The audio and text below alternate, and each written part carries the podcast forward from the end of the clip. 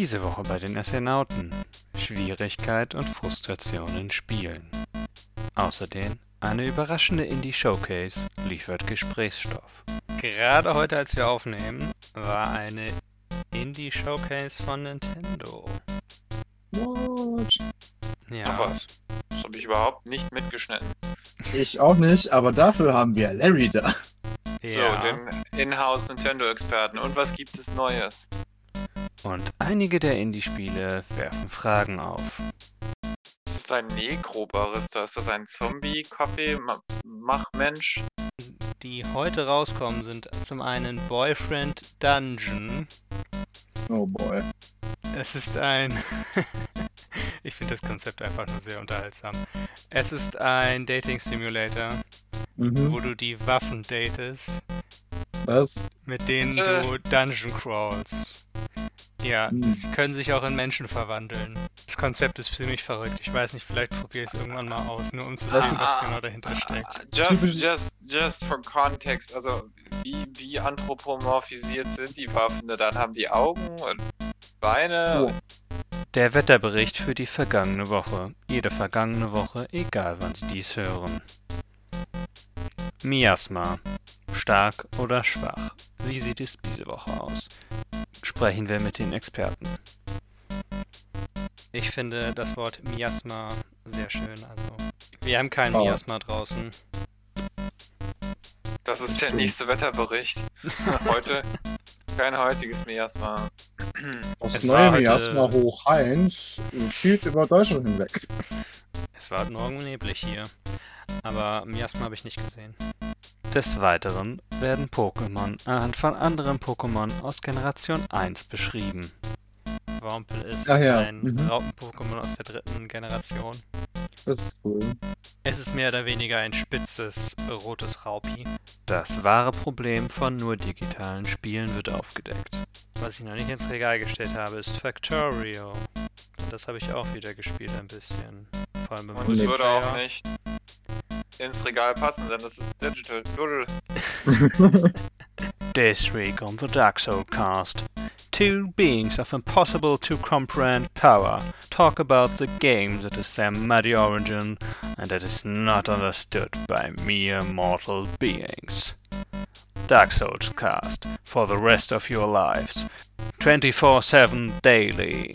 Dark Souls news. Retalk everything. Dark Souls cast. Not a real cast, but it could be though it won't be. Ich meine, die Story von Dark Souls ist ja so undurchsichtig, dass manche der Entwickler nicht mal wussten, worum es geht. Mario Sunshine. Ich habe für mich persönlich sind Plattformer tatsächlich das eine Spiel, wo ich eine doch sehr starke Hassliebe verspüre zu. Herzlich willkommen zurück zum Astronauten Podcast mit Episode 14, der einzige Podcast über Videospiele mit Jannis.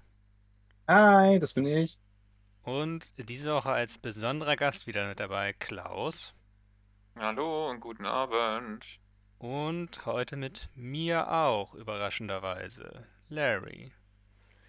Wir reden heute im Verlauf des Abends noch über Schwierigkeit und Frustration in Spielen.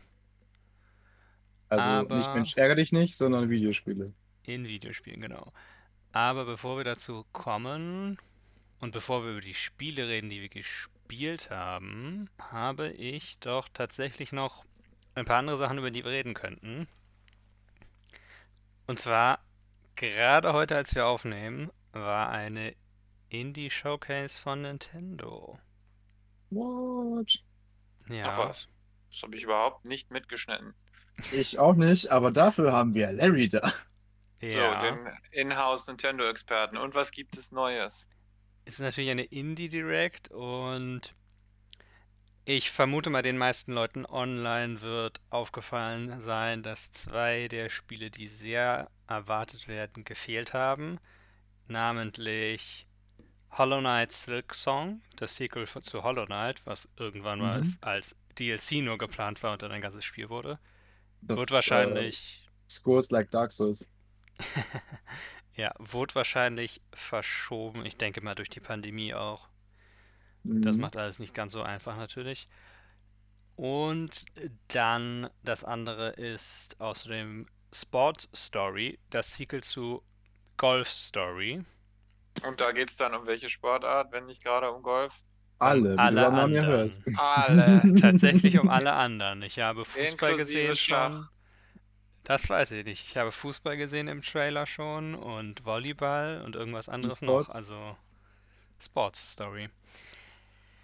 Aber es gab einige andere Spiele. Wir können natürlich nicht über alle reden, weil auch wenn es nur eine 20-Minuten-Präsentation war, es waren, ich zähle jetzt mal kurz,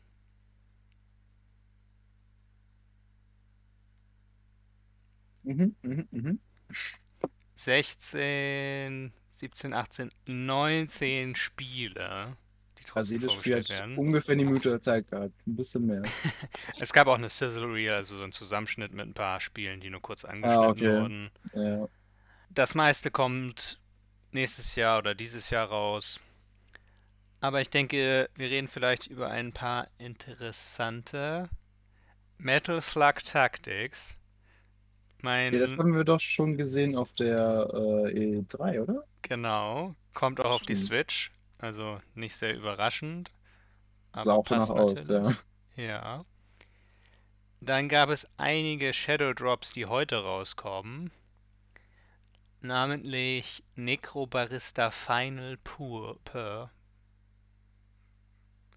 Das Das ist, ist ein Nekrobarista. Ist das ein Zombie-Kaffee-Machmensch?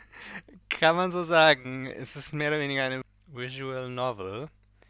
Oh. Und es geht letztlich darum, wenn du stirbst, hast du eine letzte Nacht, um dich mit Leuten zu unterhalten und unter anderem auch Kaffee zu trinken.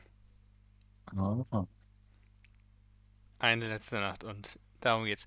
Den Artstyle fand ich eigentlich ganz interessant, aber das Problem mit solchen Spielen ist natürlich immer, dass sie in Anführungszeichen im Vergleich zu anderen Spielen sehr langsam sind. Und man muss in der richtigen Verfassung, finde ich, immer sein, um sowas dann zu spielen. Mhm. Hm. Einige vielleicht auch ganz interessante Spiele sind Toem, T-O-E-M. Ist ein schwedisches Spiel, was tatsächlich ganz in Schwarz-Weiß ist. Auch sah auch sehr entspannt aus und es ist ein Fotografie-Abenteuer. Was Also noch Pokémon Snap nur schwedisch. ja und nicht on Rails. Aber das sah ganz gut aus. Ja, und außerdem wahrscheinlich, um nicht zu lange drüber zu reden, es gibt noch ein paar andere interessante Spiele, aber die zwei letzten, die heute rauskommen, sind zum einen Boyfriend Dungeon. Oh boy.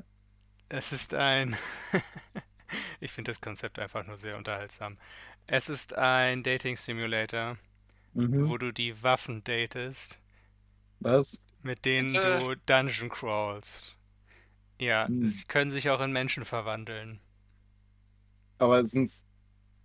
Aber es heißt ja Boyfriend Dungeon. Also sind das dann weibliche Charaktere, die mit männlichen Waffen rumlaufen? Oder kannst du das aussuchen? Oder wie läuft das? Das weiß ich nicht so genau. Ich, ich habe so viele Fragen. Ich glaube, es gibt Hm. auch einige weibli- weibliche Waffen. Aber man Okay. spielt eine Protagonistin. Aber weißt du, Ja. diese Streitaxt, die hat mich aber gerade angeguckt. Ui, ui, ui, Das Konzept ist ziemlich verrückt. Ich weiß nicht, vielleicht probiere ich es irgendwann mal aus, nur um zu Das sehen, ist- was genau dahinter steckt. Just, Typisch- just, just for context, also wie, wie anthropomorphisiert sind die Waffen? Dann haben die Augen und Beine Oh. Sie Hast- sind hast Waffen den- und dann verwandeln sie sich in Menschen. okay, verstehe. Hm. Und haben die Menschen dann irgendeine morphologische Ähnlichkeit mit der entsprechenden Waffe? Also hat denen die Streitaxt, die in der Kerbe, hat dann der entsprechende Mann auch eine, eine krumme Nase oder Nee, man auf, sich der, der hat einen Irokesen dann. Weißt du, denn so. Im Weißt du- weiteren Sinne ist dem so. Hm, Also sie sind okay. stilistisch ähnlich, sage ich mal so. Also nichts, was ich gebraucht habe in meinem Leben, um ehrlich zu sein. Ich denke, wir brauchen das in Wirklichkeit alle in unserem Leben. Um zu dem wahrscheinlich größten Spiel zu kommen, was released wird, ist Axiom Verge 2, ein Metroidvania, auch eine Fortsetzung. Und die Leute haben, schon, haben es äh, schon sehr rege erwartet. Ich habe sogar schon Okay. gesehen, dass es schon Reviews dazu gibt. Gerade nach der Oh. Präsentation sind die gedroppt. Das Ich ist allerdings echt fix. Ja. Aber das ist wahrscheinlich ein, die haben es vorher schon gehabt und es gab ein äh. Review-Embargo, ja, Genau. so ist es ja immer. Yep. Ich muss sagen, also interessenweise für mich war jetzt nicht so viel dabei, um ehrlich zu sein. Gangbeast kommt auf die Switch. Aber das ist cool tatsächlich. Das ist eher interessant. Ja. Und ja, Hättest jetzt noch gesagt, es gibt einen weiteren, keine Ahnung, Dating Simulator, wo die Frauen Panzer sind oder sowas. So, ich wäre sofort Feuer und Flamme gewesen. Aber nein. Nein. damit kann ich nicht dienen. Ich kann mit einem Spiel namens Lumberjack dienen. Lumberjack. Das war jetzt auch mehr sarkastisch gemeint. Man ist ein Bär, der ein Lumberjack ist. Hm. Und ist das. Ja, was ist das Spielprinzip? Man hat einfach viele Fragen, wenn man sowas hört. Das Ja. ist mir auch nicht so ganz klar. Das war nur Ich- in der glaub- Sizzle Reel. Das wurde nur kurz vorgestellt. Ich glaube, Indie-Spiele so. sind auch nur dafür da, dich zu verwirren heutzutage. Die haben keine Kon Konsistenz mehr oder irgendein Ziel, so, sondern irgendein Titel, der Leute zum Nachdenken bringt. Dann kaufen die das Spiel und dann sind sie enttäuscht. Dem würde ich sehr stark widersprechen. Das war jetzt auch sehr überspitzt dargestellt. Ich würde ihn deswegen noch sehr viel stärker widersprechen. Ansonsten vielleicht noch interessant für den einen oder anderen. Chucklefish Games hat noch ein Release-Date für ihr Spiel Eastward, beziehungsweise die haben das nicht entwickelt, die publishen das. mhm. Das Spiel kommt am 16.09. dieses Jahres raus und So ein Chuckle- Abschlussmanager für E-Sport-Teams oder was? Nee, Chucklefish ist bekannt für Spiele wie Starbound und Wargroove und sie haben auch geholfen, Stardew Valley zu publishen. Mhm. Und in Eastward geht es darum, dass man auf einer Zugreise nach in den Osten ist. Mhm. Einen nicht genau definierten Osten. Ich glaube, es war die USA oder etwas sehr ähnliches. Und es geht darum, dass man dann auch aus dem Zug aussteigt, um Erkundung und Kampf. Und es gibt ein nicht genauer bekanntes Miasma, das droht die Welt zu zerstören.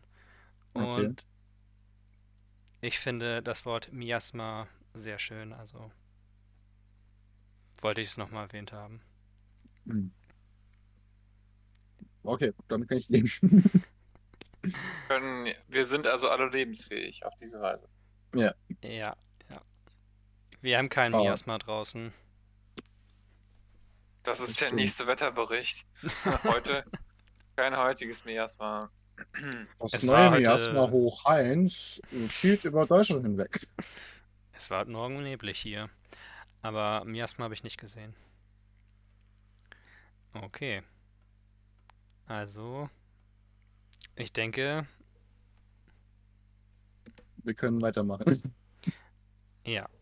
Ich hätte Okay. theoretisch noch was für diesen Teil, für das Intro-Teil. Aber das ist nur eine kurze, ganz kurze Sache. Okay, hau raus. Es ist nicht so besonders überraschend gewesen, aber es gab diese Woche einen Report, dass Xenoblade Chronicles 3 in Entwicklung ist und Mhm. demnächst erscheint. Interessanterweise Jenna Coleman, über die wir letzte Woche gesprochen haben, aus Doctor Who, die auch eine Rolle in, Xeno, in der Xenoblade-Reihe hat, Ja, hat das auch gesagt, dass dem so ist. okay. Sie hat dann auch gesagt, zum einen hat sie gesagt, sie dürfe das ja eigentlich nicht sagen, und zum anderen hat sie gesagt, es erscheint ihr nur logisch, dass dem so sei.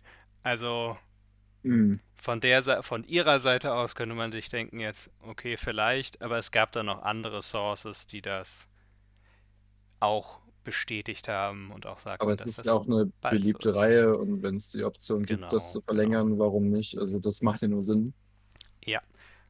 Und Jenna Coleman spielt in der Reihe einen Charakter, der sehr langlebig ist. Mhm. Und deswegen ist es durchaus möglich, dass sie es tatsächlich weiß und tatsächlich für Aufnahmen zur Verfügung schon stand. Okay. Gut. Aber Dann- genug der Vorrede. Was gespielt wird. Genau, dann zum nächsten Teil, nämlich was ist die Woche passiert? Was habt ihr so gemacht? Und ich denke mal, wir fangen an mit Klaus.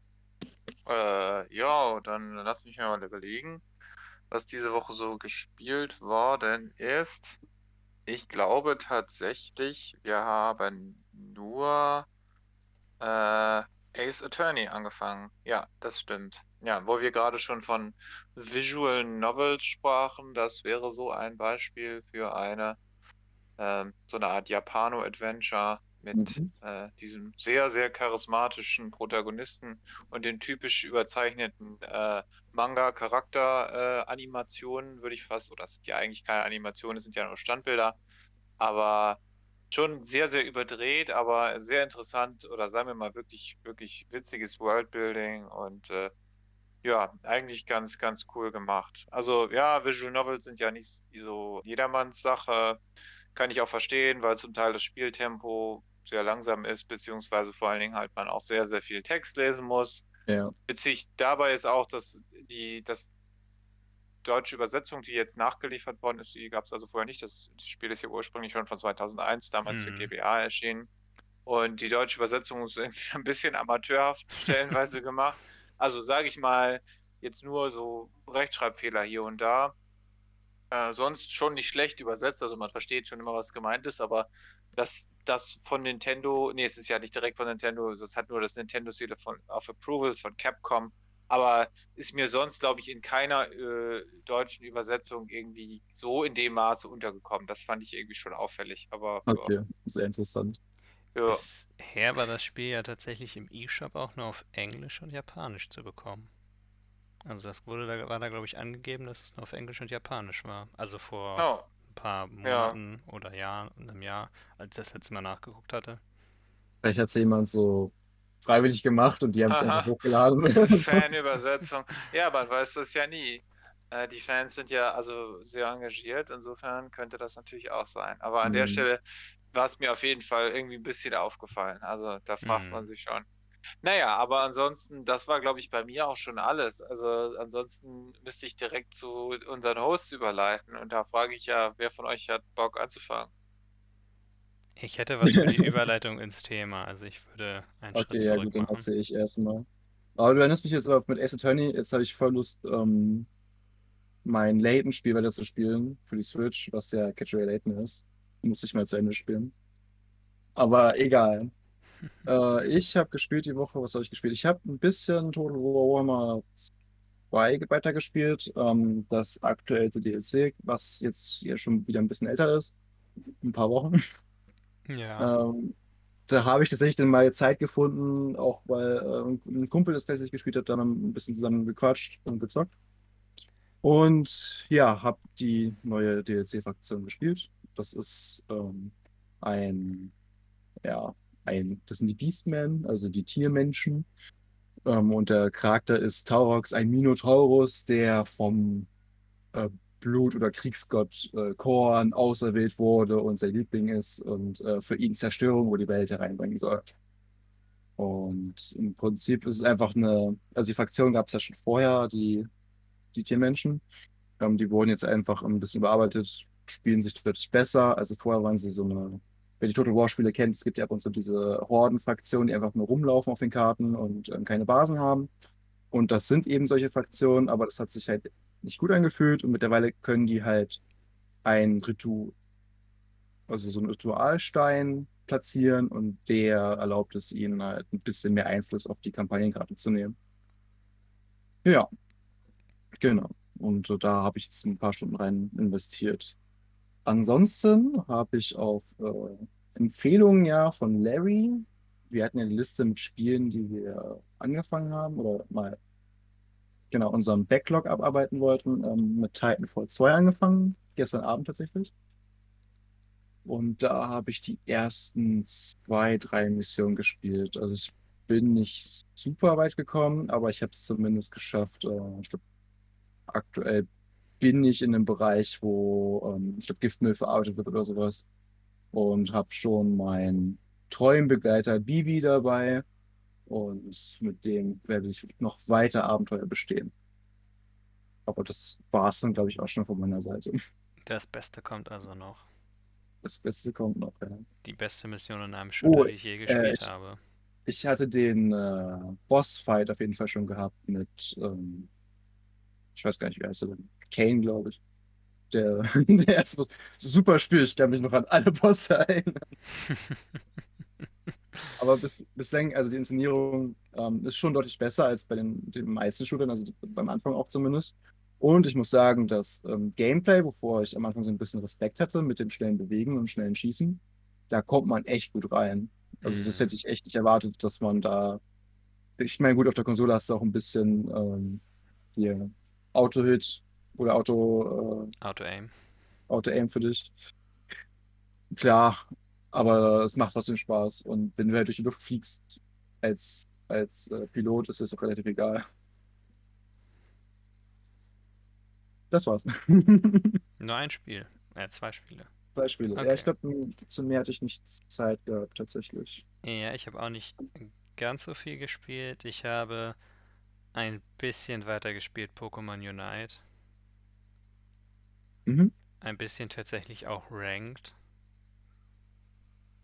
Was bisher, ich meine, ich bin erst in den unteren, in der Expertenliga, was die zweite von unten ist. Nee, Echt, ich dachte, Experte ist äh, Nee, relativ nee. gut sogar schon. Great, Great, Great. Ich glaube, die zweite Liga heißt Great. Es gibt Beginner, Great, Experte, Veteran.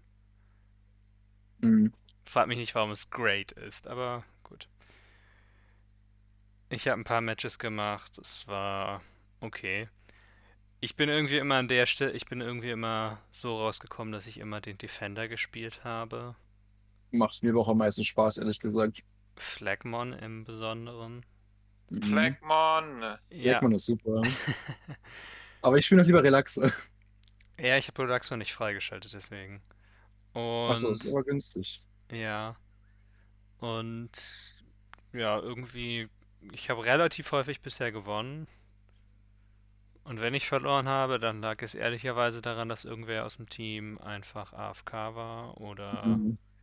keine Ahnung hatte, wie man überhaupt das Spiel spielt und Punkte scored. Das ist irgendwie immer noch so ein bisschen seltsam, finde ich, an dem Spiel, dass manchmal man nicht weiß, ob die Leute verstanden haben, worum es geht. Ja, Die spielen teilweise aktiv mit, aber sie kämpfen nur und machen keine Punkte dann. Das siehst du dann am Ende manchmal. Da sind dann welche, die haben null Punkte. mhm. Und ich hatte es auch mal so in ein, zwei Partien, dass ich so gut wie gar nicht gescored habe, weil es lief einfach nicht oder so. Aber null Punkte ist schon ein bisschen seltsam. Ich glaube, meine liebste- Aktion, die ich mal hatte, war mit dem Relaxo, habe ich Leute von diesem Punkt runtergeschoben mit dem Schild, wo sie Mhm. gestunt wurden und der Kollege hat dann eigentlich die ganzen Punkte reingehauen. Ja. Ja. Ansonsten habe ich noch ein weiteres Pokémon-Spiel gespielt, nämlich New Pokémon Snap, weil es ein kostenloses Yay. Update bekommen hat mit drei neuen Leveln, beziehungsweise sechs neuen Leveln, wenn du Tag-Nacht äh, mit einbeziehst. Mhm. Eins ist in den Badlands, nennt sich das. Also einfach- einfach karges Bergland. Das Mhm. habe ich allerdings nur einmal gespielt bisher, weil irgendwie war ich nicht so ganz so. Hatte ich nicht so ganz Lust darauf, das nochmal zu spielen. Dann gibt es eins mit einem Fluss, River. Da kann man, wenn man es auf eine bestimmte Stufe bringt, auch ein Garados entdecken. Aber die Stufe habe ich noch nicht erreicht, weil man kann ja, wenn man einen Kurs ausgeführt hat, kriegt man Punkte und dann levelt man den Kurs auf und dann sieht man andere Pokémon, was so ein bisschen grindy manchmal sein kann und nicht, ich habe nicht irgendwie nicht so die große Lust gehabt auf diesen Grind, weil man geht wirklich nur durch und sieht dann die gleichen Pokémon und vielleicht versucht man andere Interaktionen zu bekommen, aber manchmal sind die auch auf der Stufe noch gar nicht möglich oder man weiß gar nicht, was man machen muss. Das letzte neue Level ist Tiny. Es ist winzig klein und man selber ist auch winzig klein und dann ist da ein Mhm. gigantisches Waumpel. Also Waumpel ist Ach ja, ein mhm. Raupen-Pokémon aus der dritten Generation. Das ist cool. Es ist mehr oder weniger ein spitzes rotes Raupi. Ja. Ich mag Bockwind. Und das ist dann wirklich gigantisch. Das ist schon, das find, den Kurs finde ich tatsächlich sehr cool und auch gut gemacht. Weil er eine komplette Umwandlung von dem ist, was man sonst immer hat in dem Spiel. Plötzlich ist alles groß und man fliegt auch tatsächlich einmal auf einem Pokémon mit, auf das man, dessen Kopf man fällt und man fährt unter dem Bauch durch eines anderen. Also das ist ganz cool eigentlich. Mhm. Ja, aber irgendwie. Ich finde, New Pokémon Snap ist ein wirklich cooles Spiel, weil es Pokémon in der viel pureren Form ist. Es geht viel mehr um die Pokémon, als es in den Mainline-Spielen so ist. Und sie haben einen Haufen mehr Persönlichkeit, die man sonst nur aus dem Anime kennt. Mit den ganzen Interaktionen, die sie haben. Du siehst Pokémon, die befreundet sind und sowas. Das ist deswegen schon sehr viel interessanter. Aber irgendwie nach der Zeit ist es natürlich auch einfach nur du fährst durch die Kurse und siehst dir die Pokémon an. Und es ist halt nicht immer so was so Neues. Du kannst, da ist sehr viel Spielzeit noch hinter. Du könntest dieses Spiel wahrscheinlich 100 Stunden spielen und du hättest immer noch nicht alles gemacht oder gesehen, vielleicht. Ich sag mal Aber so, es ist halt so ein Spiel wahrscheinlich, was du immer wieder zurückkehren kannst und du weißt, was ja, du dann hast. genau, genau. Aber im Moment irgendwie, ich habe es erstmal wieder ins Regal gestellt. Hm. Was ich noch nicht ins Regal gestellt habe, ist Factorio. Und das habe ich auch wieder gespielt ein bisschen. Vor allem im Und es würde auch Multiplayer. nicht ins Regal passen, denn das ist Digital. Lull. Ich Und könnte das den mit Simon gespielt. Das habe ich mit Simon gespielt, genau. Es haben sich einige, Rez einige Rezepte verändert, die Okay. ich sonst, also einiges an Rezepten verändert, die sonst anders waren, vor allem für die Forschungspakete. Die sind jetzt teilweise aufwendiger, teilweise einfacher. Es gab mal eins, das bestand, es gibt in dem Spiel Aliens, die man besiegen kann. Und es gab mal eins, das bestand nur daraus, dass du Aliens besiegt hast. Die Aliens haben eine kleine Ressource fallen lassen, vor allem in ihren Lagern. Das waren so lila Bälle. Dann hast du die lila Bälle in eine Kiste getan. Die Kiste hat das Ganze in eine Maschine geladen und die hat dann einfach die Alien Science Packs ausgemacht. Die gibt es nicht Mhm. mehr. Die Okay. sind abgeschafft. Was äh, zum einen bedeutet, du musst auch einfach nicht mehr gegen Aliens kämpfen, wenn du nicht willst. Das ist doch mal ein angenehmes Feature. Zum anderen bedeutet, dass du sehr viel mehr andere Sachen machen kannst. Sehr viel mehr andere Sachen machen musst, um die Rakete irgendwann zu bauen. Das ja das Endgoal ist in dem Spiel, mit der Rakete vom Planeten zu fliehen, auf dem man eine Bruchlandung hatte. Ich habe tatsächlich, was ich sonst nie gemacht habe, weil ich es, wenn man alleine spielt, auch ein bisschen weniger nötig ist, hatte ich das Gefühl, tatsächlich auch mit Zügen gearbeitet, was eine neue Erfahrung war und sehr interessant. Also ein richtiges Zugnetzwerk gebaut und wie man das überhaupt macht. Und leider noch keine Atomkraft und noch kein Atomkraftwerk. Na, Aber was ich sagen muss, was das coolste neue Feature ist, und es kann sein, dass es schon länger ist, kann auch sein, dass das schon dass es das schon gab, als ich das letzte Mal gespielt habe. Du kannst von der Karte aktiv hineinzoomen, wenn du einen anderen Spieler irgendwo ist, und den dann direkt zusehen. Also du hast erst die Karte, dann zoomst du rein und dann wird es nicht mehr die vereinfachte, das vereinfachte Bild mit vereinfachten Zeichen für alle möglichen Sachen, sondern es wird wirklich das, was auch wirklich da ist, also die richtige ah, Oberwelt.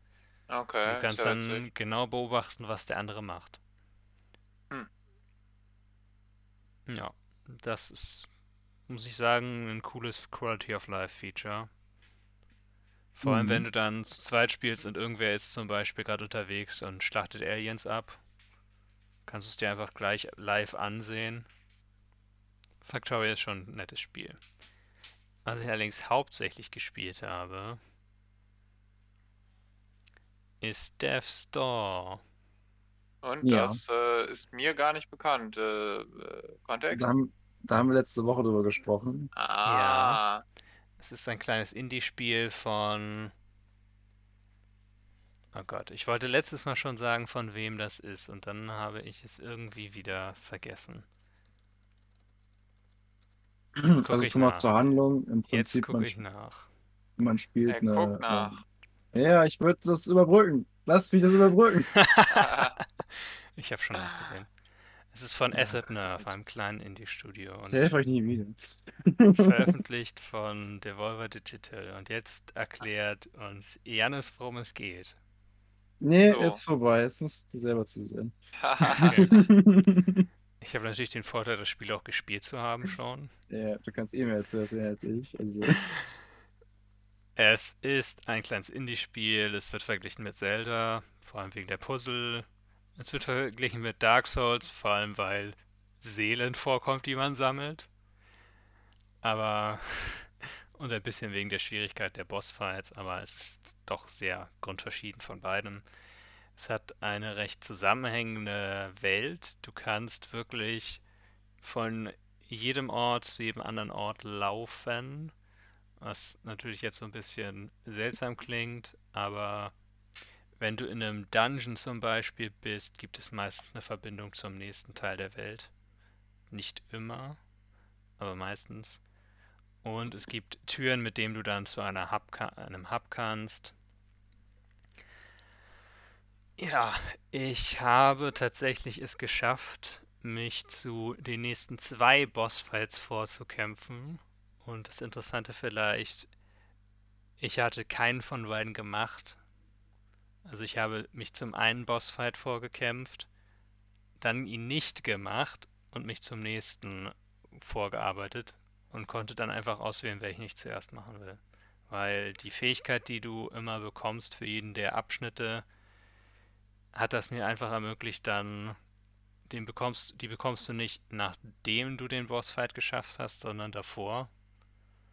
Und viele Spiele, zum Beispiel Zelda auch, würde dir dann nicht erlauben, dass du die die Fähigkeit benutzt, um was zu öffnen und dann weiterzukommen. Weil da wäre noch irgendetwas anderes, was sich in der Welt verändern kann, aber Death's Door erlaubt es dir tatsächlich. Aber bevor wir angefangen haben, habe ich den Froschkönig besiegt. sehr gut. musstest du ihn dazu küssen? Nein, ich musste ihm Bomben ins Maul werfen. Fast dasselbe. Ach, definitiv. deshalb war der plötzlich in Shrek 3 tot, als ich den Film gestern geguckt habe. Ja, ich glaube, es liegt daran. Das heißt, jetzt gibt es noch drei Bossfights für mich. Dann bist du ist schon das durch. Spiel vorbei. Und ich glaube, es dürften eigentlich auch nur noch diese drei Bossfights kommen und dann ist das Spiel vorbei. Aber nicht, dass noch ein Plot-Twist kommt und aus den drei Bossen werden noch mehr. Ich habe online nachgesehen, wie viele es gibt. Oh. Ah, das ist Gebe ja schockierend. zu. Ich, ha- es ist einer mehr, als mit dem ich gerechnet habe, sagen wir es so. Okay. Ich muss jetzt als nächstes gegen einen Yeti namens Betty äh, kämpfen. Ich habe es Hm, heute schon versucht und noch nicht geschafft. Es ist relativ schwer und damit kommen wir zum Thema der Woche. Oh no, he did it again. Out Fantastische of Überleitung. nowhere. Das Thema der Woche. Ja, das Thema diese Woche: Schwierigkeit und Frustration in Videospielen. Okay, gut, dass wir beide gerade Dark Souls durchhaben, was? Also, Ja. eins. Aber deswegen haben wir uns auch einen netten Gast heute eingeladen. Klaus, du bist heute mehr oder Derjenige, weniger der nicht Dark Souls durch hat. genau unser Experte von der anderen Seite der Difficulty Curve. Also, wir müssen das, ich glaube, dazu sagen, ich glaube, so wie wir Dark Souls gespielt haben, war es jetzt auch nicht super knifflig, oder? Also nicht extrem schwer. Wir haben es wir haben's uns einfach gemacht. Man kann Dark Souls schwerer spielen, man kann Dark Souls sehr viel schwerer spielen, man kann Dark Souls zum Beispiel auch mit einem Pa- äh, Controller spielen, den man aus Bananen zusammengebaut hat. Ja, stimmt, das habe ich gesehen. Oder mit einer, einem Gitarrencontroller. Ja, oder mit Tastatur. Oder mit nur einer Hand. Oder indem man nur rollt. Ja, aber Tastatur ist schon, ich würde es auf dieselbe Schwierigkeit stellen wie Banane. Ja, interessant. Nee, keine Ahnung, aber die Steuerung soll furchtbar sein.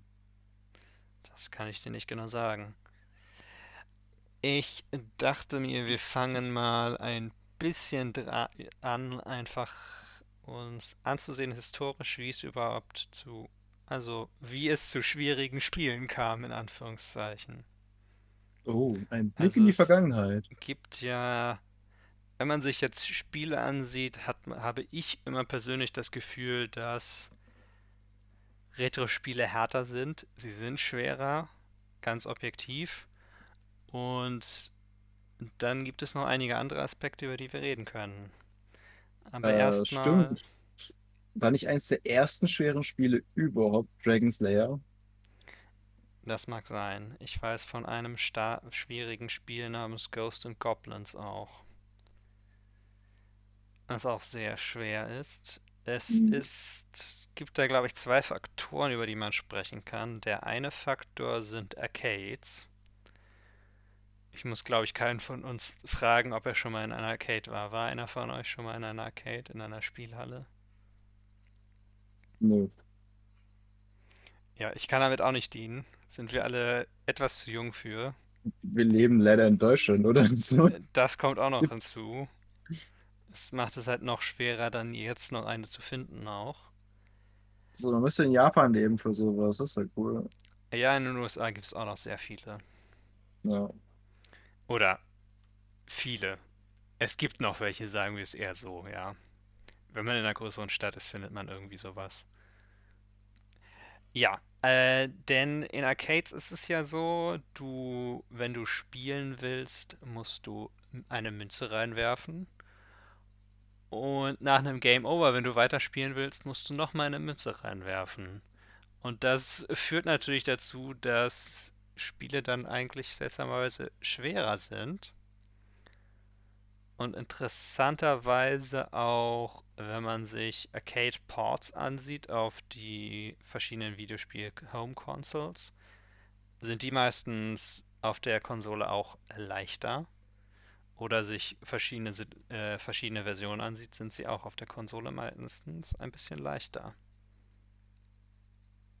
Was, weil es gibt ja jetzt sehr viel häufiger, dass du auch die Arcade-Version von alten Retro-Spielen auf den neuesten Konsolen spielen kannst. Mhm. Und da merkt man das dann. Fällt mir auch ein bei ähm, Arcade-Schwierigkeitsspielen, so eins, was ich gespielt habe. Also, ich war nie in einer Arcade, aber ich kannte jemanden, der hat sich eine Arcade-Maschine gebastelt. Ja, Und äh, da hatten wir Mortal Kombat 1 und 2 gespielt tatsächlich. ja. Und was mir da jetzt gerade, wo du sagst, auffällt, Mortal Kombat 1 und 2 hat wirklich kaum Infos für dich. So, du hast wirklich, ähm, also im Vergleich zu modernen Prügelspielen, wenn du jetzt Pause drückst, siehst du alle Kombos. Sowas gibt Mhm. es nicht in Mortal Kombat. Also Mhm. 1 und 2 zumindest, die alten Spiele. Dann musstest du ja halt alles irgendwie rausfinden. Und das gehört ja auch dazu, ne? Du spielst eine Runde, okay, jetzt will ich mehr rausfinden, ich will das und das probieren. Mehr Münzen werden eingeworfen. Ja, das stimmt. Und äh, ich denke mal, Retro-Spiele, alte Spiele sind dann natürlich auch irgendwie an diese Schwierigkeit angepasst. Aber es gibt noch einen anderen Effekt, den man bedenken muss, als Spiele später mehr verfügbar waren auf Konsolen. Also gerade wenn man über die, NE über die, gerade wenn man über den SNES redet. Da Mhm. gab es dann auch den Effekt, dass Spiele schwer waren, weil du sie ja dir vielleicht von Blockbuster geliehen hast. Zum Beispiel so etwas wie Disneys Aladdin und Lion King Spiele kommen da ins Gedächtnis, weil die waren sehr schwer, vor allem für Plattfor Plattformer, die sich vor allem an Kinder richten, weil du natürlich dann äh, die Firma natürlich mehr Geld verdient, wenn du das Spiel nicht an einem Wochenende durchspielst, weil es sehr viel kürzer damals noch war, und du stattdessen dir kaufen musst. Mhm. Und das nur als Ausflug in die Vergangenheit, um ein bisschen uns anzusehen, wieso Schwierigkeit in Spielen überhaupt so ein interessantes Thema ist und wie es dazu kommt, dass wir da sind, wo wir jetzt sind, wo es einen Großteil von Spielern, Gamern gibt, die gerade diese Schwierigkeit auch suchen und sich dann auch, wenn sie sowas spielen, zum Beispiel, ich habe den Effekt oft bei mir, gerade bei 2D-Spielen oder auch als wir Dark Souls gespielt haben, dass ich dann immer wieder es wieder versuche, wenn ich an einem Bossfight bin. Ich versuche das dann zehnmal oder so. Und dann höre ich vielleicht erst auf. Und dann am nächsten Tag geht es dann weiter. Ja. Ist Klaus noch da? Ja, ich bin noch da. Ich wartete nur darauf, dass Janis seinen Senf gibt im Sinne von, du hast sicherlich auch bei Dark Souls das machen müssen, ansonsten geht das ja gar nicht, oder? Oder wie hast du es gehandelt, dass du dich an den Bossen langgehangelt hast? Ja, also im Prinzip äh, habe ich festgestellt, dass die Nacht drüber schlafen echt viel helfen kann. So, sonst bin ich immer jemand so, ich kann Sachen nicht in Ruhe lassen, bis ich es fertig habe. Aber da war es dann so, okay, ja, bringt nichts, ich gehe jetzt ins Bett, dann bin ich ausgeruht und mit neuer Energie schaffe ich es dann vielleicht und dann war es dann auch so. Und dann natürlich auch ein gewisser Lerneffekt, der dann sich im Langzeitgedächtnis vielleicht auch eingefunden hat. Wie fundiert.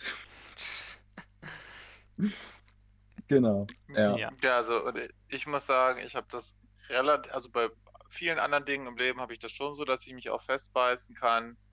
Äh, aber Videospiele sind echt nicht eins von diesen Dingen. Also, äh, wenn ich dann drei, vier, fünf, sechs Mal sterbe, habe ich irgendwann auch keinen Bock mehr. Und meistens sind dann irgendwie in meinem Umfeld auch andere Menschen, die dann daneben sitzen und dann sagen, gib mal her.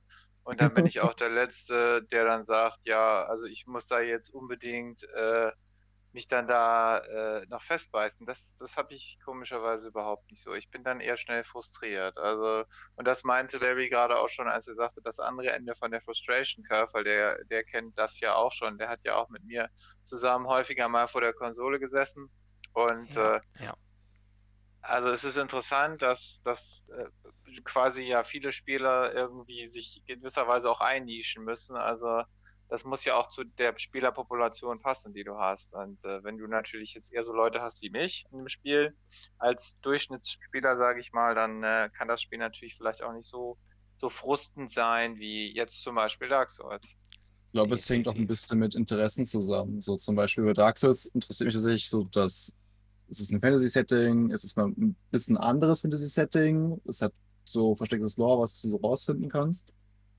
Und zum Beispiel, woran ich denken muss, ist, wenn, also ich habe ja selten mit euch Smash gespielt, aber wenn wir mal Smash gespielt haben, das ist so ein Spiel, wo ich halt absolut keine Ahnung habe. Und ich sehe dann zum Beispiel, okay, so Leute sind vielleicht ein bisschen besser als ich, weil sie es mehr spielen. Bin ich da auch vielleicht so ein bisschen gefrustet, aber denke mir halt so, okay, das wurmt mich jetzt hier, aber nicht, dass ich das jetzt versuche zu tryharden und besser drin zu werden, weil das Spiel mich einfach nicht interessiert, zum Beispiel. Hm, hm. Ich glaube, in Smash ist keiner von uns gut.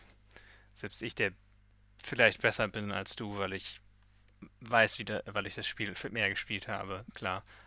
Äh, Ich bin da auch nicht gut drin, also Ja, dafür kann ich dich im Mortal Kombat halt platt machen. So, das ist so Ja. halt das. Ja, äh, was bei mir, bei, muss ich sagen, was Dark Souls betrifft, finde ich eigentlich, dass das Gameplay relativ entspannt ist. Hört sich jetzt vielleicht seltsam an, aber wenn man in einem Bossfight ist und dann läuft man die meiste Zeit erstmal Kreise um den Gegner, weicht aus, greift dann an und dann immer so weiter. Das ist halt relativ entspannt und es gibt immer so dann Momente, wo es vielleicht ein bisschen schneller wird, aber an sich ist Dark Souls von der Geschwindigkeit, finde ich, kein so super schnelles Spiel. Witzigerweise es im zweiten Teil, soweit ich gehört habe, sogar noch deutlich langsamer. So im ersten kannst du dafür belohnt werden, dass du auch mal schnell spielst und halt Mhm. eben aggressiv spielst. Am zweiten wirst du nur dafür bestraft. Das heißt, der zweite zweite Teil ist wirklich nur so Schlagabtausch die ganze Zeit so. Okay, du hast zu, ich weiche aus, ich hau zu, so. Und du bist wieder dran. Ist mehr rundenbasiert gefühlt. Ja, also es stimmt schon, es richtet sich immer an ganz unterschiedliche Spielertypen natürlich auch. Und schwierige Spiele sind auch was, wo man nicht immer drauf Lust hat. Das ist natürlich ganz klar. Ja. Äh, vielleicht sollten wir bei dem Punkt einfach mal kurz auf das Thema ähm, sich die Schwierigkeit aussuchen zu sprechen kommen, weil wir kennen es ja mittlerweile alle, du hast ja ein neues Spiel gekauft oder ähm, ein altes aus dem Backlog fängst du an zu spielen und dann siehst du plötzlich, okay, ich habe mehrere Schwierigkeitseinstellungen. Und dann haben wir halt normal, wir haben schwer, wir haben vielleicht noch extrem schwer und vielleicht sogar noch die Option leicht. So. Und da denke ich mir immer so, es gibt verschiedene Typen dann für die entsprechenden Schwierigkeitsmodi. So bei leicht stelle ich mir immer vor, okay, ich bin der äh, Familienvater, habe drei Kinder, einen Vollzeitjob, der mich voll einspannt und ich will eigentlich nur die Story mitbekommen bei einer Singleplayer-Kampagne. So. Das ist so die Figur, die ich da im Kopf habe, warum es diese Schwierigkeit einfach gibt, weil du dann schneller durchkommst. Das ist etwas anderes.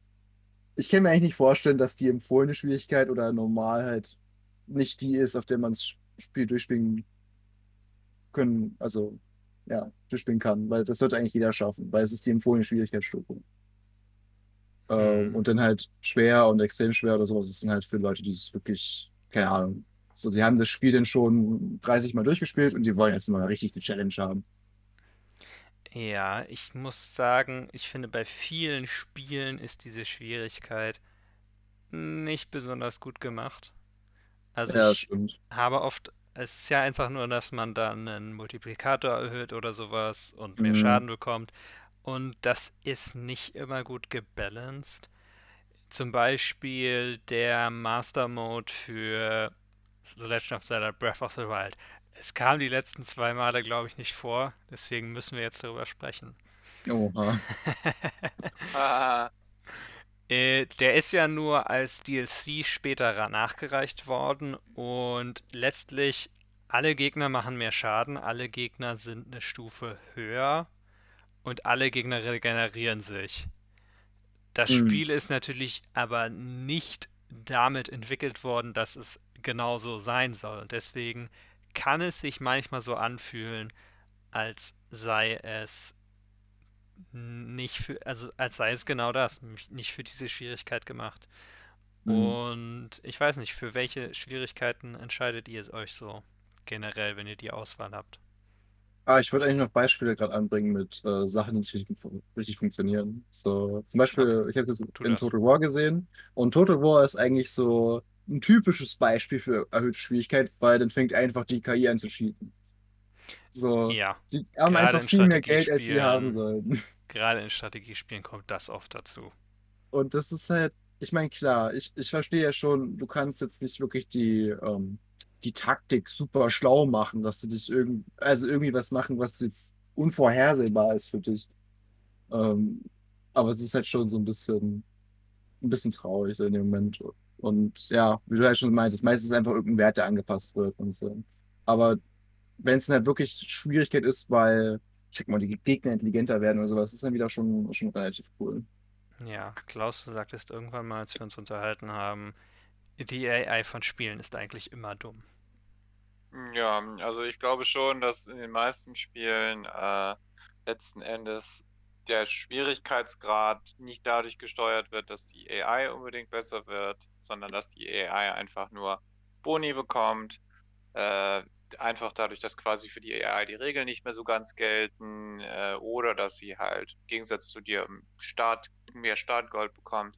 Also gerade ein gutes Beispiel dafür ist Civilization, wo auch äh, auf verschiedenste, sehr fein äh, austarierte Weise dann äh, quasi manipuliert wird, was für Boni die AI bekommt, weil letzten Endes das Spiel so komplex auch ist, dass äh, kein Mensch wirklich in der Lage ist, äh, die AI dafür so zu realisieren. Wobei gerade bei sowas, bei, bei Civilization, da könnte man sich noch vorstellen, dass AlphaGo oder sowas da theoretisch eine Chance hat. Ähm, also quasi so ein selbstlernendes System, was sich die ganze Zeit gegen sich selber irgendwie Duelle liefert. Oh Aber ja. im Großen und Ganzen wird es sicherlich meistens so sein, dass halt einfach die AI dann Boni bekommt. Und das wiederum, glaube ich, ist auch oft eine Quelle von Frust, äh, wenn man das Gefühl hat, man gewinnt nicht unbedingt oder an der Stelle, wo man, wenn man zum Beispiel jetzt den super harten Schwierigkeitsgrad hat und am, am Verlieren ist, dann verlierst du nicht unbedingt, weil du wirklich äh, die AI dich jetzt irgendwie überlistet hat oder klüger ist als du, sondern einfach, weil sie halt mit 30 Einheiten mehr angefangen hat oder so. Und das ist Ja, halt irgendwie dann nicht so ganz fair, ja. Da fällt mir auch noch Cyberpunk ein, 2077, weil da ist es witzigerweise so, dass ähm, der Schaden, den du bekommst, halt auch nur erhöht wird und ich glaube, das Leben, was die Gegner haben. Aber wenn du zum Beispiel ein Bild spielst wie ein Stealth-Bild, bist du immer noch genauso effektiv wie vorher, weil es einfach keinerlei Unterschied ist für dich. So, Du Okay. machst immer noch dasselbe wie vorher und tötest genauso gut wie vorher. Ja. Naja. Ähm, Bei Civilization, ich habe das ja relativ Spiel, den fünf, relativ viel den fünften Teil gespielt. Es gibt halt auch für einen selber dann irgendwann nicht mehr so viel Luft nach oben, um sich selber zu verbessern. Weil klar, man kann noch effektiver spielen und noch effektiver die Einheiten verwenden. Aber letztlich, weil es ja immer, du hast eine zufallbasierte Karte, du kannst nicht immer die optimalen Rohstoffe haben und das dann wirklich alles rauszuholen, um dann äh, mehr oder weniger cheatende AI zu besiegen. Das finde ich tatsächlich, das ist ein Aspekt von Strategiespielen, den ich immer doch auch ein bisschen frustrierend finde. Also, Und okay. Das klang für Moment so, als du sagen würdest, so, weißt du, das endlich zu schaffen, diese cheatende AI. Ich bin so gut, ich kann eine cheatende AI besiegen. Nee, nee, tatsächlich nicht. Und Civilization habe ich nie über der mittleren Schwierigkeit gespielt oder so. Oder der eine Stufe über der normalen oder was es in, is, ist. Es sind ja irgendwie Siedler, Priester und sowas Mhm. irgendwie. Das einzige Spiel, was ich mal auf schwierig gespielt habe, Strategiespiel, ist Age of Empire 3. Und das ist auch sehr viel weniger komplex, sagen wir es mal so. Ja. Ja, so Total War habe ich jetzt auch nur auf ähm, schwer und ich glaube sehr schwer gespielt. Ab und zu mal. Und auch nur mit Fraktionen. Also, also sehr schwer spiele ich eigentlich immer, weil normal ist tatsächlich einfach ein bisschen zu einfach, wenn du weißt, was du tust und halbwegs Mhm. managen kannst. Äh, aber sehr schwer dann auch nur mit Fraktionen, die ich auch wirklich auswendig kann, wo ich genau weiß, was die Stärken und Schwächen der Fraktion sind und so weiter und so fort. Mhm. Ja. Ja, aber okay, kommen wir zu der Frage zurück. Welche Schwierigkeit wählt ihr meistens so aus? Wenn ihr jetzt einen, sagen wir mal, ein Adventure-Spiel habt und es gibt mehrere Schwierigkeiten. Oder einen Shooter oder sowas. So zuerst, Klaus, oder soll ich? Ich kann gerne zuerst. Okay. Also ich nehme, ja, es gibt ja oftmals dann auch so Erklärtext daran, ne, was die Mhm. Ja. Schwierigkeiten so bedeuten.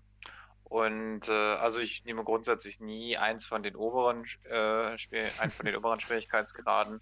Ich nehme meist, also wenn es jetzt sehr leicht oder nur für die Story gibt, dann wähle ich natürlich auch nicht, aber irgendwo das in der Mitte, beziehungsweise zwischen leicht und mittel. Also da, wo es nicht nur um die Story geht, aber wo man trotzdem ja hauptsächlich äh, wegen der Story spielt, quasi. Ja. Ja, ich finde gerade in Spielen, wo es mehrere Möglichkeiten gibt, ist auch, das habe ich, okay, habe ich vorhin schon gesagt, sind meistens die oberen auch nicht gut gebalanced. Deswegen halte ich meine Klappe und Janis, was Das- wählst du so okay. aus? Ähm, ich nehme tatsächlich meistens einfach normal. Einfach aus dem Grund, ähm, das ist auch so ein bisschen so ein Gedanken, den ich bei Filmen habe. Das ist so, wenn du so einen Director's Cut von einem Film hast, das ist so die Idee, die der Regisseur beim Film hatte. Und genauso bei normaler Gesch äh, Schwierigkeit ist es halt die Idee, die die Entwickler beim Spiel hatten. Dass es halt auf der Schwierigkeit gespielt werden sollte. Und das macht man dann halt einfach. So. Ich meine, Ja. klar, es gibt, es gibt auch witzige Anreize, ist mir auch eben eingefallen, zum Beispiel bei Wolfenstein. Dann hast du so Bilder neben der Schwierigkeit. Und zum Beispiel bei Leicht ist halt äh, der Hauptcharakter einfach in so einem Babykostüm drin. Ja, Daneben und du fühlst dich jetzt auch, okay, ich, ich fühle mich nicht wie ein Baby, ich bin schon die normale oder die schwere, ich bin ein hartgesottener Typ. So. Na, und das verleitet mich so ein bisschen dazu. Das ist eigentlich auch ganz witzig. Ähm, ansonsten, was stimmt, da fällt mir noch ein, äh, manchmal ist auch einfach cool, zum Beispiel bei Halo fand ich es immer sehr interessant. Da gibt es eben einen Anreiz, auch die legendäre Schwierigkeit zu spielen, weil du kriegst einfach nochmal extra Cutscenes. Ah, okay. Und das ist Das dann halt nochmal noch mal sehr interessant, dann zu sagen, okay, ich spiele das Spiel jetzt nochmal auf extrem schwer, also die höchste Schwierigkeitsstufe, um einfach noch ein bisschen mehr aus dem Spiel rauszuholen am Ende. Aber auch das, weil du wirst niemals den ersten Run in, in Halo oder in anderen Spielen wirst du auf legendär starten. Du wirst eigentlich immer, also ich würde immer empfehlen, dann das zu nehmen, was die Entwickler sich gedacht haben, nämlich normal. Ja, ich starte auch meistens auf normal. Allerdings habe ich auch schon mal in ein paar Spielen dann die Schwierigkeit runtergestellt, tatsächlich auf leicht. Also nicht in vielen, aber zum Beispiel letztes Jahr habe ich Jedi Fallen Order gespielt. Es gab einen Mhm. Bossfight, mit dem ich einfach nicht wirklich klar kam. Oh, ich weiß, glaube ich, welcher das ist, weil den habe ich natürlich auch runtergestellt. Da habe ich auch von, ähm, ich glaube, auf Adepten runtergestellt oder so. Gegen eine von den Inquisitoren. Ach so, nee. Ähm, ich hatte gegen gegen den, den Sith-Typen hatte ich Probleme. Nee, Der gegen, mit den der zwei Lichtschwertern. Ich glaube, Der da musste ich runterstellen. Aber ich, alle anderen gingen ohne Probleme bei mir. Also ich hätte Probleme mit der etwas größeren, breiteren Auf, Inquisitorin. auf Kashyyyk. Ja, genau. Ja. Und da hatte ich einfach dann keine Lust, hab's runtergestellt, danach wieder hoch und dann normal weitergespielt. Kurze Frage, hast du das Doppellichtschwert schon äh, erst dann bekommen oder schon vorher gehabt? Hatte ich schon vorher, Okay, sehr gut. meine ich. Ich, ich habe das nämlich, also es droppt da theoretisch auch noch mal für dich, aber ich frage mich, wer kommt zu dem Zeitpunkt des Spiels und hat noch nicht vorher das Doppel-Laserschwert freigeschaltet? So, das ist schon Ja. ein bisschen belastend. Ja, keine Ahnung. Ähm, manchmal sind. Ich fand halt Jedi Fallen Order ist ja ein Souls-like und ich Mhm. fand es von den Controls her einfach so ein kleines bisschen fehlte da was. Dass es nicht so nicht so exakt war, wie Dark Souls sein kann. Ja, stimmt. Dark Souls ist halt echt eins der, also wirklich die Steuerung, also oder die, der Move, das Movement von dem Charakter ist so ein bisschen merkwürdig, aber halt die Steuerung dazu ist komplett passend. Die ist so angepasst und ich sag mal snappy. Das ist Ja. unglaublich. Ähm, wo wir gerade davon reden, ähm, habt ihr eigentlich schon von den Gerüchten gehört, das ist jetzt eigentlich nochmal von FromSoftware ein exklusives Souls-like für äh, die PlayStation 5 geben soll. Habe ich noch nicht gehört, nein. Hab ich Nope. Zwischendurch gelesen. Ich weiß aber noch nicht genau. Weil also ich meine, gut, erstmal kommt eh Elden Ring raus. Ja. Ähm, vielleicht ist es ja eine Fortsetzung zu Demon's Souls oder sowas, könnte ich mir vorstellen. Müssen wir mal schauen. Also Dark Souls. Lol. Nee, das, nee, es sind ja schon verschiedene Uni- Universen, wenn ich es richtig verstehe. Wenn ich es richtig verstehe, ist aber schon irgendwie eine Fortsetzung auch. Ja, es gibt so, so ganz leichte Überschneidungen, aber keine Ahnung. Es ist merkwürdig. Ich meine, die Story von Dark Souls ist ja so undurchsichtig, dass manche der Entwickler nicht mal wussten, worum es geht, Ja, für manche Jobs während brauchst du es auch nicht Spiel zu wissen. entwickelt haben. Hm, Nee, aber es ist schon sehr unterhaltsam. Es ist ein unterhaltsamer Fakt, dass sie es nicht wussten. Aber mittlerweile gibt es ja so viele YouTube-Channels, die die Story komplett auseinandernehmen, dass du dir eigentlich, wenn du alle Hinweise und so durch die YouTube-Videos bekommst, ist eigentlich die Story relativ klar bei manch, manchen Charakteren. Aber ja. Ja, gut. Es ist Dark Souls. Ja. Es ist kein Story-Adventure. Spiel, wo wo das das? Wichtigste ist. Ich war mir sicher, das war ein Story-Adventure, als es gespielt. Für die meisten Leute ist nicht das das Wichtigste. Für Oh, die meisten den- Leute, für, Ja. Für die meisten Leute ist das Wichtigste, sagen zu können, sie haben Dark Souls besiegt oder es hat sie besiegt. Es gibt nur diese zwei Extreme. Eigentlich will ich den dritten tatsächlich wegen der Story zu Ende spielen. Das sagtest du schon, ja. Mu muss ich natürlich das- an dem Punkt sagen, weil, also, ich werde wahrscheinlich auch dann irgendein Bild nehmen, was sehr, sehr einfach zu bekommen und sehr, sehr einfach zu spielen ist, aber es, ich will einfach nur so das Ganze erleben. Und ja.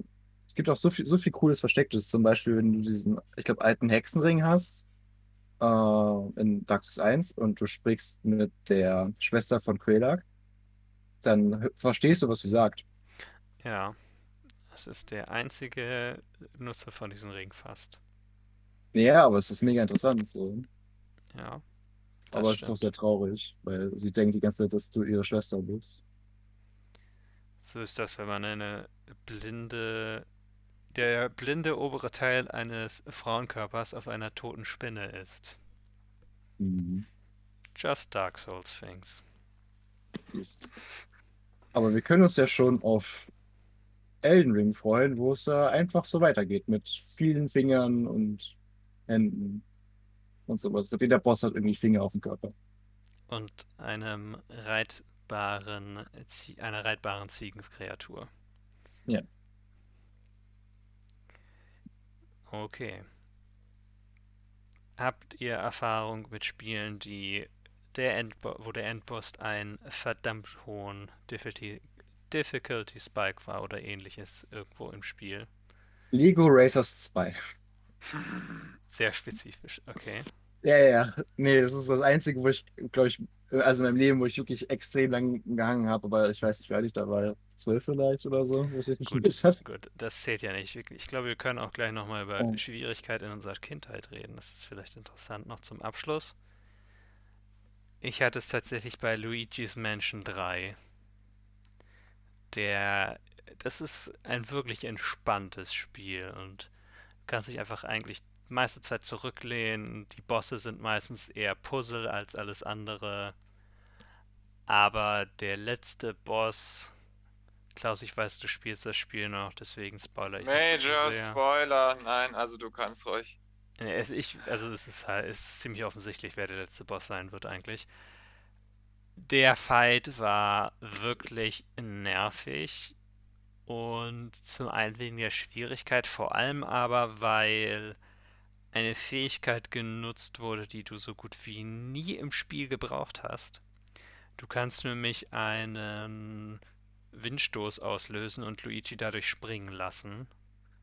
Mit deinem Poltergeist 3000 Mhm. und musst so über Schockwellen springen. Ziemlich typisch also.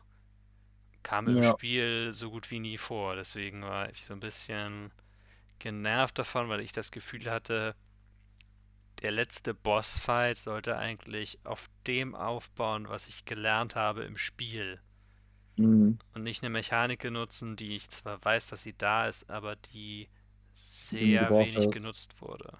Ja. Also ich versuche jetzt nachzudenken über all die Bosse, die ich so gesehen habe, so Batman-Serie, God of War, alles Mögliche, aber das ist, glaube ich, nichts, was. Ähm... Oh, äh, was knifflig war, war auf dem Nintendo DS äh, Force Unleashed, also Star Wars Force Unleashed, der Endfight gegen Okay. den Imperator, aber auch nur bedingt durch ähm, die Cutscene-Elemente, wo, wo bei dem Spiel war es ein bisschen blöd, weil wenn du so diese mächtigen Machtdinge getan hast, dann musstest du immer so Punkte in so ein schwarzes Loch schieben. Ja, Und ähm, damit du das halt schaffst. Und ich glaube, du musstest beim Imperator am Ende musstest du, glaube ich, alle da reinschieben und äh, du durftest, glaube ich, auch keiner verfehlen, sonst bist du gestorben oder es hat nicht funktioniert oder sowas. Und Das war halt okay. einfach eine schlechte Game-Mechanik, aber es war jetzt nicht so, dass der Boss an sich beim normalen Kämpfen schwer war. Es war einfach diese, diese Quicktime-Events, die so ein bisschen behindert waren. So. Wir alle lieben Quicktime-Events, ja. Es gibt coole Quicktime-Events, es gibt wirklich coole. Ich meine, ich liebe auch die Telltale Games-Serie. So, oder äh, Telltale Games-Spiele. so.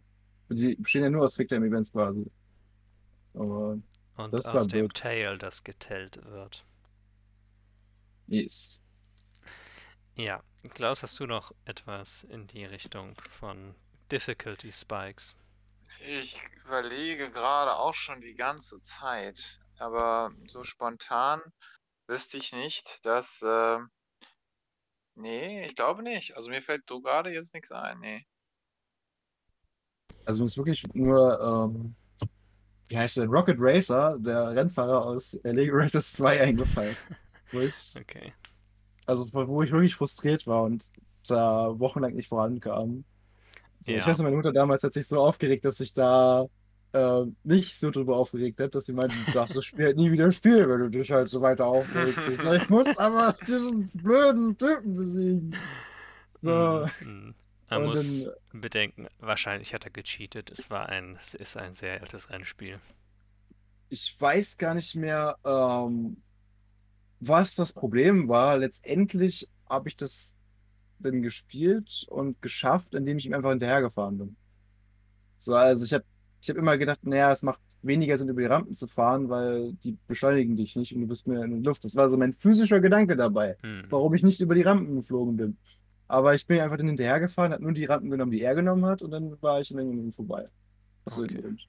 Aber ich verstehe nicht, was die Mechanik da war. Ich müsste mich damit mal echt beschäftigen. Ja. Okay. Wollen Ja. wir ein bisschen über Plattformer reden und ihre ganz besondere, ganz eigene Schwierigkeit? Plattformer. hm. Ich habe halt nicht viele gespielt. Also ich hatte äh, mal mit jemandem zusammen, das ist auch schon wieder ein bisschen her, ähm, Super Mario Bros. auf der Switch gespielt. Und dann im Koop. Und was mich dann aufgeregt hat, dass ah, du dir gegenseitig im Weg stehen konntest und ich deshalb andauernd gestorben bin. Und das, Ja. das Ja. ist sehr frustrierend für mich gewesen. Und ich habe einfach direkt aufgehört, dieses Spiel zu spielen. Und da ist äh, Mario 3D World sehr viel besser, weil du mehr Platz hast. Ja. Aber ich weiß nicht, Klaus, du hast ja mehr Plattformer gespielt und wir haben auch sehr viele zusammen gespielt. Das stimmt. Ich habe für mich persönlich sind Plattformer tatsächlich das eine Spiel, wo ich eine doch sehr starke Hassliebe verspüre zu. Weil ich mir immer denke, Oh, mir ist doch ein Boss eingefallen. Aber erzähl dir erstmal. weil ich mir immer denke, ich, ich sollte das eigentlich schaffen und dann stirbt man doch wieder. Und es gibt Plattformer, die sind einfacher, es gibt Plattformer, die sind schwieriger.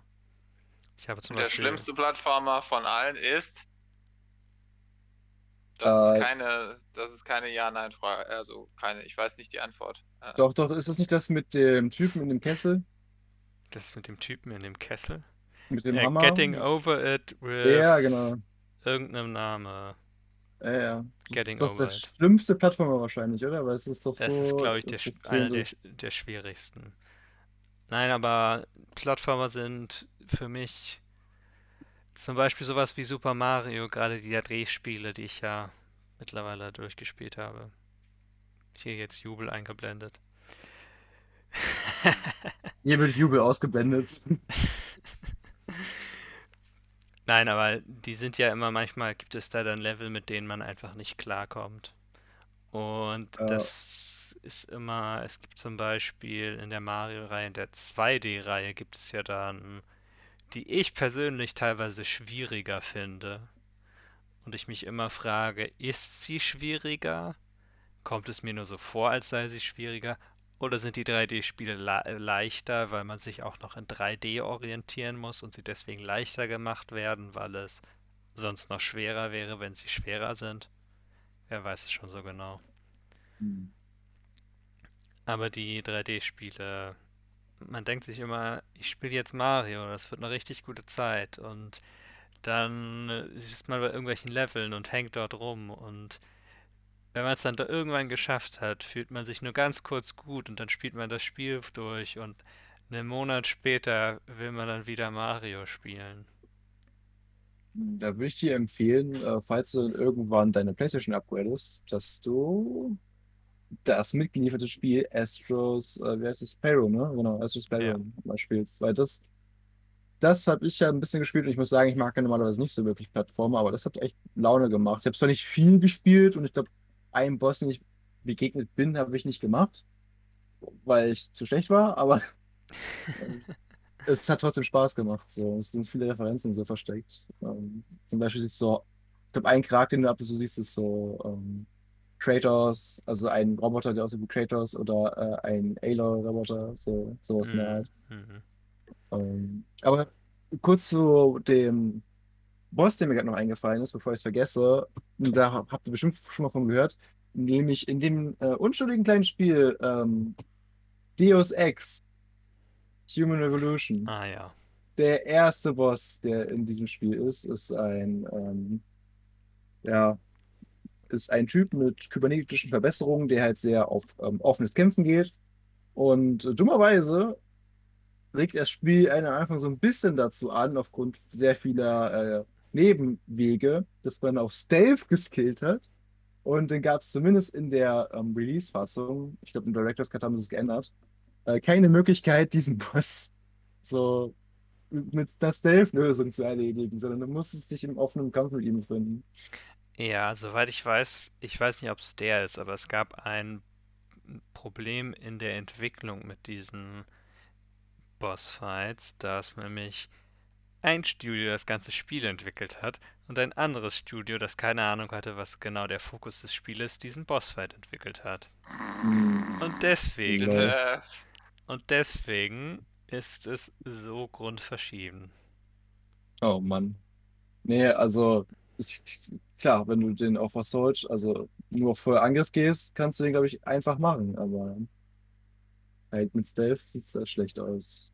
Ja. Aber da hingen, glaube ich, sehr, sehr viele Leute. Und, äh, ich habe euch am Anfang auch eher ein stealthiges Bild gehabt und hatte auch meine Probleme mit dem. So. Ich glaube, du konntest halt so tricksen, indem du halt so explosive Pfeffer, äh, Pfeffer, genau, explosive Fässer auf ihn wirfst und die zum Explodieren bringst. Aber ja. Und äh, ich glaube, später hatten sie äh, hinzugefügt, dass es noch einen extra Raum gab. Und wenn du da drin warst, dann konntest du halt ähm, so automatische Waffen hacken und die dann halt ähm, auf den Typen schießen lassen. Aber naja. Ja. Okay. Ich weiß nicht, ob ihr noch zum Plattformer-Thema zurückkehren wollt. Klaus, hast du da noch was zu, zu sagen? Also das Gefühl, dass man jedes Mal wieder glaubt, man schafft es jetzt und man schafft es doch nicht. Das, äh, also quasi dieser Sisyphus-Effekt letzten Endes. Wobei Sisyphus glaubt das ja irgendwann auch nicht mehr. äh, anyway, ähm, das ist auf jeden Fall schon ein Element, was ich auch sehr mit, mit Plattformern verbinde. Äh, insbesondere natürlich mit diesem, dann diese Expertenlevel oder äh, Level, die dann Oh, halt ja. wirklich nur auf Skill gehen. Und wenn du natürlich, wie du schon sagtest, eben auch den Impuls hast, du musst das schaffen und dich dann da so reinbeißt, ja, das kann schon kacke sein. Also, ich meine, auf der anderen Seite, die Frage ist natürlich, wie viel, wie viel Vergnügen und wie viel Befriedigung bringt es dir dann, wenn du es am Ende dann doch geschafft hast? Und ist es das dann wert gewesen? Aber das ist, das muss wahrscheinlich jeder Spieler für sich selber beantworten. Oder an dem Punkt, wo du es geschafft hast, schaust du dann schon wieder zur nächsten, noch größeren Herausforderung. Mhm. Und das ist ja letzten Endes eine Frage, die wir uns nicht nur in Videospielen stellen müssen, sondern dann auch im Leben an sich. Ne? Also irgendwie ist das Videospiel ja wieder sehr schön stellvertreterisch äh, für das Leben als solches. Ja, Ja. sind wir auch wieder beim Thema, ähm, wie stark sind denn deine Interessen da dran? So, ne? So, wie, wie involviert oder wie, äh, wie wichtig ist dir das Ganze? So, und das wird wahrscheinlich entscheiden oder immer entscheiden, wie schwer das Spiel sein darf, bevor du es verlässt. Ja. Also, ich zehre immer noch davon, dass ich Mario Sunshine durch habe. Ja, und du, du zehrst davon, also findest es äh, gut, letztendlich, dass du es geschafft hast. Oder, oder Ja, haderst du ja. mit dir so, warum habe ich Nein, die ganze Zeit verschwendet in diesem Spiel? Weil das wäre wahrscheinlich so meine Reaktion gewesen. Es ist uplifting. Ganz klar. Ich meine, ich habe es auch mich. noch und ich werde es wahrscheinlich auch noch mal spielen, aber so beim Mario-Spielen ist es, wenn es mich wirklich frustriert, wenn ich wahrscheinlich dann so, ja gut, tschüss. Ich, glaube ich, kein Ja. Problem. Ich glaube, das Problem, das ich bei 2D Mario-Spielen habe, ist, dass ich immer versuche, da zu laufen. Also es gibt ja in Mario mehr oder weniger, du kannst entweder in 2D Mario spielen, entweder du kannst langsam gehen und alle Hindernisse einzeln machen, oder du läufst die ganze Zeit, drückst immer den B-Knopf, den Y-Knopf, glaube ich, zum Laufen konstant und äh, machst dann immer Long, die Long Jumps, in Anführungszeichen. Und wenn du natürlich dann so spielst, dann hast du auch ein ganz anderes Gefühl. Und ich weiß nicht, warum ich das bei 2D-Spielen immer spiele, so spiele, weil eigentlich bin ich nicht gut genug in 2D Mario-Spielen dafür. Ähm, Okay. Habt ihr noch etwas, über das ihr sprechen möchtet?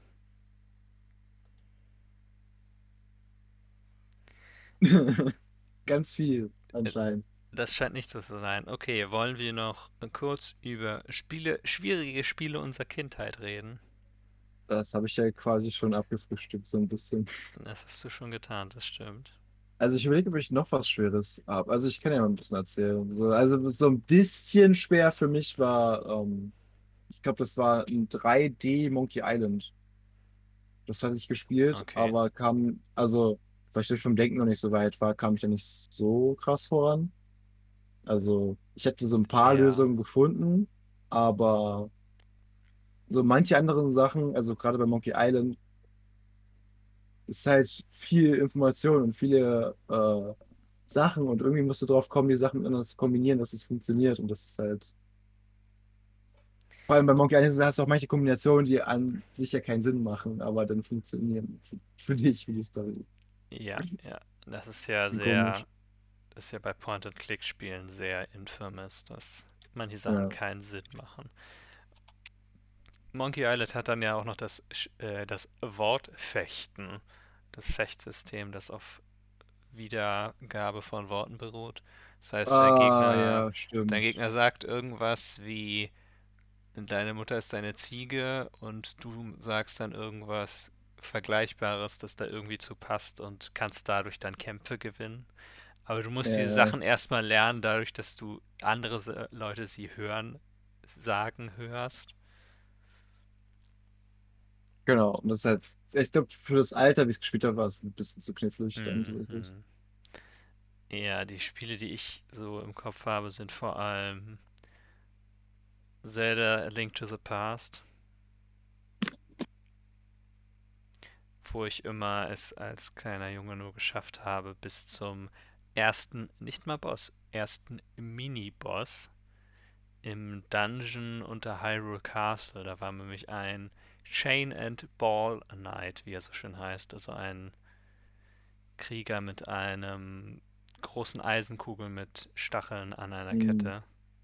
Und den habe ich nie besiegt. Mein Bruder hat das geschafft, ich nicht. Oh. In Mario Super Mario Land auf dem NE SNES habe ich, weil wir einen Speicher, weil da noch ein Speicherstand drauf war, ein alter, haben meine Schwester und ich immer nur in den Bonus Stages uns die Updates geholt und dann irgendwelche Level ausprobiert, die alle schon freigeschaltet waren. Mhm. Also man kann auch, wenn man das Spiel nicht kann, sehr viel Spaß damit haben. Ja, das stimmt. Und meine Schwester wollte in äh, Mario 64 immer nur schwimmen gehen. Im Schlosspark. Ach so, ja gut, das ist zumindest nicht so gefährlich.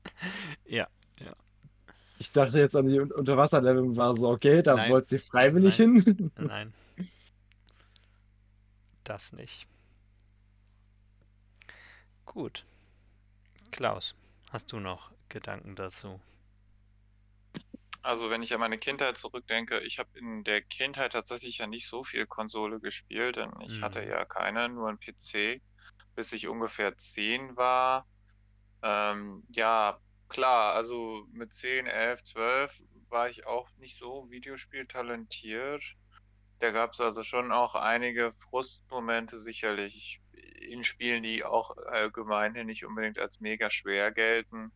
Also bei Twilight Princess zum Beispiel, damals auf der Wii, habe ich vielleicht auch schon öfter mal irgendwo festgehangen oder mich killen lassen.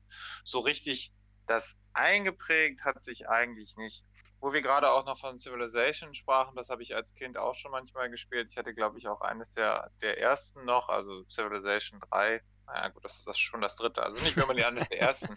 Aber auf jeden Fall, ähm, da war ich, das war dann auch immer ein ganz witziger Effekt bei Civilization 3, weil ich als Kind noch nicht so ganz, glaube ich, irgendwie durchgestiegen bin, war ich vielleicht sieben oder acht, ähm, wie die äh, Siegbedingungen genau sind. Hm. Und dann baut man immer so munter vor sich hin und ist eigentlich auch ganz guter Dinge. Man wird auch nicht unbedingt angegriffen. Baut und baut und sitzt dann bestimmt auch äh, ein paar Stunden dann an der Partie dran äh, und denkt sich, oh, es, es läuft doch gut, es läuft doch gut. Und dann kommt irgendwann die Endabrechnung und man ist einfach Vorletzter und man denkt, oh, scheiße. Ja, Ja, also dieses Gefühl mit Schwierigkeit äh, möchte ich auch nicht unbedingt äh, nochmal nacherleben müssen, aber ich, ich gönne es dann meinen Kindern in Zukunft auch auf jeden Fall von Herzen. Das das gehört einfach zum Erwachsenwerden dazu. Ja. Ich weiß nicht, ich habe bei mir persönlich, um die ganze Diskussion nochmal abzuschließen, mit dem Thema, wie mit Schwierigkeit und wie mit der Frustration umgehen. Ich habe bei mir nicht das Gefühl, dass ich oft aufhören kann, dann Spiele zu spielen, weil ich an mir den, mich den, weil ich den Anspruch an mich stelle, das Spiel dann zu Ende zu spielen. Ich habe ein paar Spiele, die ich tatsächlich nicht zu Ende gespielt habe, die etwas schwerer sind, zum Beispiel Hollow Knight oder The Messenger habe ich nicht wirklich weitergespielt. Das habe ich ja angefangen gehabt, als wir mit diesem Podcast hier begonnen haben. Mhm. Und gut, The Messenger ist noch nicht so lange zurück, dass ich nicht wieder anfangen könnte auch. Und habe das auch eigentlich vor. Aber bei es ist dann auch nicht immer so ungef unbedingt die Schwierigkeit an sich, die mich persönlich zum Aufgeben bewegt, sondern einfach nur die Kombination aus einem anderen Spiel und dann auch so ein bisschen natürlich was anderes im Kopf haben, dass man sich nicht genug darauf konzentrieren kann und nicht die in Anführungszeichen beste Leistung bringen könnte. Weshalb man sich dann sagt, ich spiele jetzt nicht weiter. Und was wären so eure Tipps, um mit der Frustration umzugehen? Denn ich bin nicht dazu in der Lage, die Spiele mit den Spielen aufzugeben, aber ich denke, ich bin mittlerweile gut genug darin, aufzuhören, wenn es frustrierend wird. Wie sieht das bei euch aus? Naja, also wenn es keinen Spaß macht, dann höre ich auf zu spielen. Das ist bei mir relativ einfach. So. ähm, also wenn es wenn es halt äh, schwer ist und es aber Spaß macht, also du dich halt der Herausforderung stellst, ist ja was anderes, als wenn es dich halt abfuckt, dass du da nicht vorankommst in der Stelle oder so, oder halt der Boss dich gerade immer wieder so zum, zum zehnten Mal mit dir den Boden wischt oder sowas.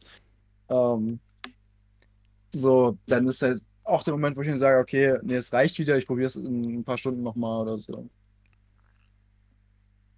Ja, aber zum Beispiel, wenn, das ist auch wieder das, ne, wenn ich wirklich drin bin in der Spielserie oder es hat mich wirklich interessiert und mich wirklich beschäftigt, dann äh, würde ich es dann auch ein paar Stunden mal probieren. Ansonsten ist es dann halt, ja, hat halt nicht funktioniert. Ich habe jetzt auch nicht so die Motivation und dann ist vorbei. Okay. Ja, das geht mir irgendwie ähnlich. Also ich weiß nicht, ob ich es direkt als Tipp formulieren kann.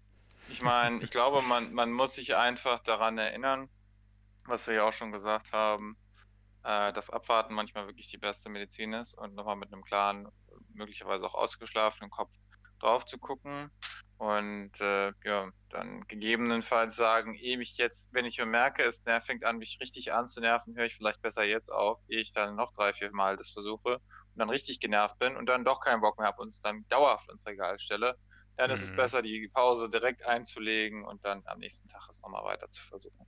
Ja, ja. Es ist halt immer ein Spiel und es sollte Spaß machen. Wo du gerade sagtest, Janis, wenn es dir keinen Spaß macht, hörst du auf. Und wenn es dir Spaß macht und es herausfordernd, spielst du vielleicht noch weiter. Mhm. Genau. Ich glaube, ich manchmal, manchmal muss ich zugeben, bin ich an dieser Grenze doch auch ein bisschen auf der anderen Seite dann.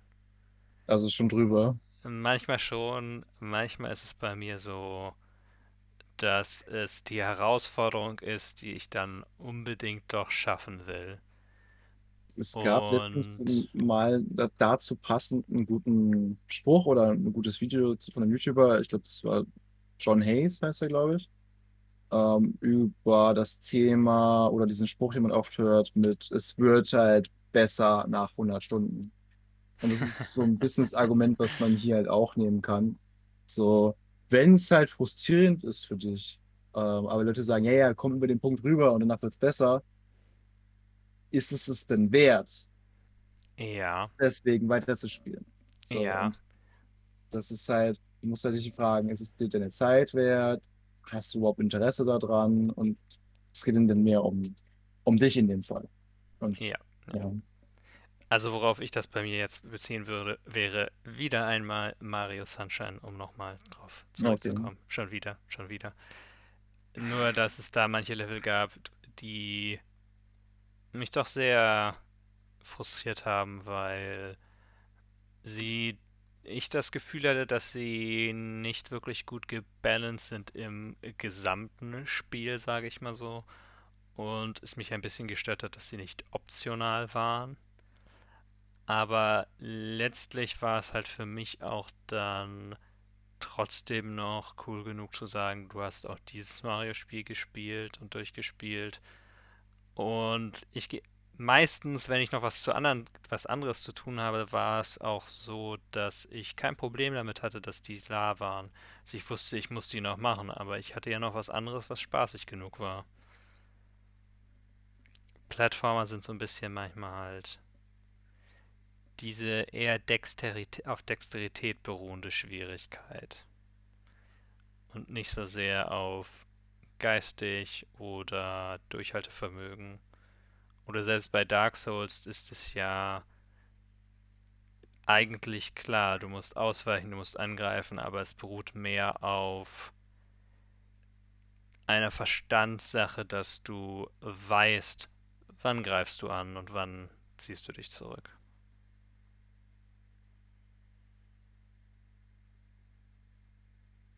Jo. Das ist doch mal ein guter Satz, oder? Lange Pause. Da Ja. muss mal wieder der, der Cutter ran, würde ich mal sagen. Ja. Okay. Ich denke, wir belassen es dabei für diese Woche mit Mhm, diesem Thema. Nächste Woche dann wieder eine Folge der Astronauten, Folge 15. Mal sehen, worum es geht. Es ist ja mehr oder weniger eine Jubiläumsfolge. Vielleicht lassen wir uns also ein ganz besonderes Thema einfallen.